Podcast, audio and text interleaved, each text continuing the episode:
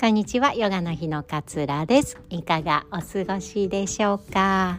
え今日は心の鏡もチェックしようというお話をしたいなというふうに思います。皆さん鏡って毎日必ずチェックしますよね。チェックしない日ってありますか？多分ない ないんじゃないかなって思いますまあ顔を洗ってもね歯を磨いてもやっぱり鏡があるし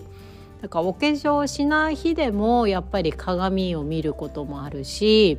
まあ、出かける時はね必ず一回チェックしてなんかおかしなとこないかなみたいにチェックしますよね。なんか洋服も結構目でね普通に確認できるけれども自分で。やっぱ鏡に映すことによってあなんかちょっとバランス変かなとかあちょっとなんか色合い変かな地味かなとか顔色のこう映えが良くないなとかっていう風に鏡を通して気づくことって結構ありますよねなんかそれこそ歯に物が挟まってるとかも えこんなところにみたいなのって鏡じゃないとチェックできなかったりしますよね。目に見えるそう例えば洋服のコーディネートとかで目に見えるものであっても鏡に映し出して初めてこう気づくことってあ実は結構あるよなーなんていうふうにこの間思ったんですよ。ねこの前のポッドキャストでもね相手はこうあ自分相手は自分の鏡だよみたいな話をちょっとさせていただいたんですけれどもこの心自分の心も鏡に映しても見るといろいろ気づけるんじゃないのかななんていうことを思ったんですよ。っていうのもあのそれこそこうムカつくことがあっとか誰かの例えば店員さんカフェに行った時の店員さんの態度がなんかあまり良くなくって すごい愛想もなくてコーヒーもガチャンって音立てて置いてって何なのあいつ腹立つわみたいな お金払ってるのにみたいに思うこととかってあるじゃないですか。でそれもねなんか鏡に映して考えてみると自分もそういう時ってあるんですよね。あのまあ別に働いている場じゃなかったとしてもなんかちょっと旦那と喧嘩していた時とか なんかムカつくから料理とかポンって置いちゃったりとか なんかこう聞かれても愛想悪く「うん？うん」って答えちゃったりとかって自分にもあるんですよね。ね、なんか人のあの態度が気になるあの言い方が気になるとかも鏡を映して見てみると自分の心をああ私も余裕ない時確かに子供にああいう言い方してるかもなみたいなことに気づかされるんですよね。そうだ人間ってまあいろんな感情を持っているからその人だけしか体験してない感情みたいなのってなくってムカつくとかもみんな体験してるし悲しいも体験してるし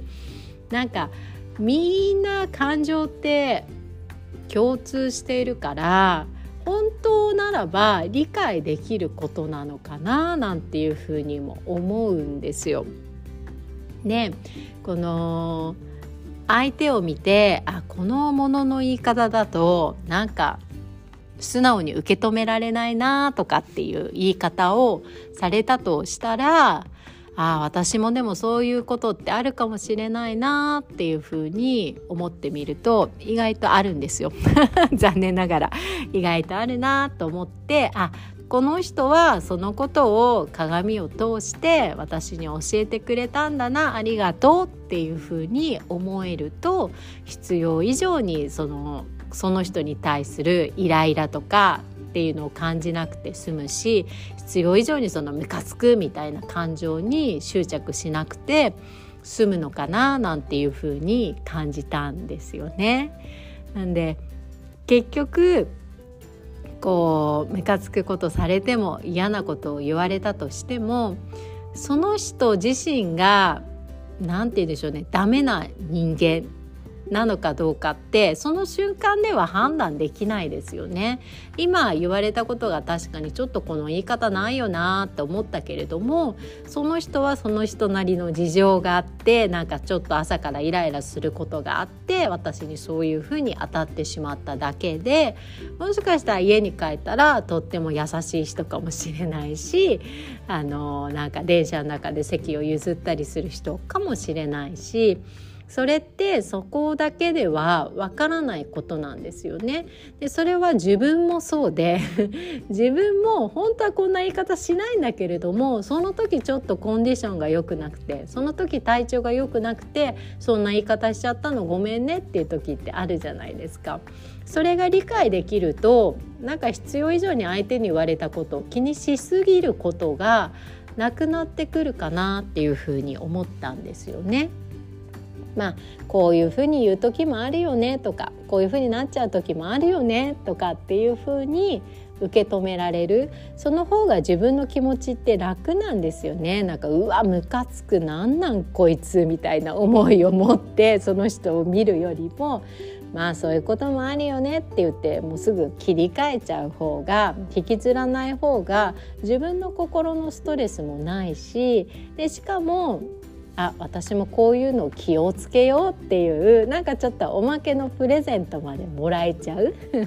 っていう風になるとなんか別に悪いことばかりじゃないななんていう風に思ったんですよね。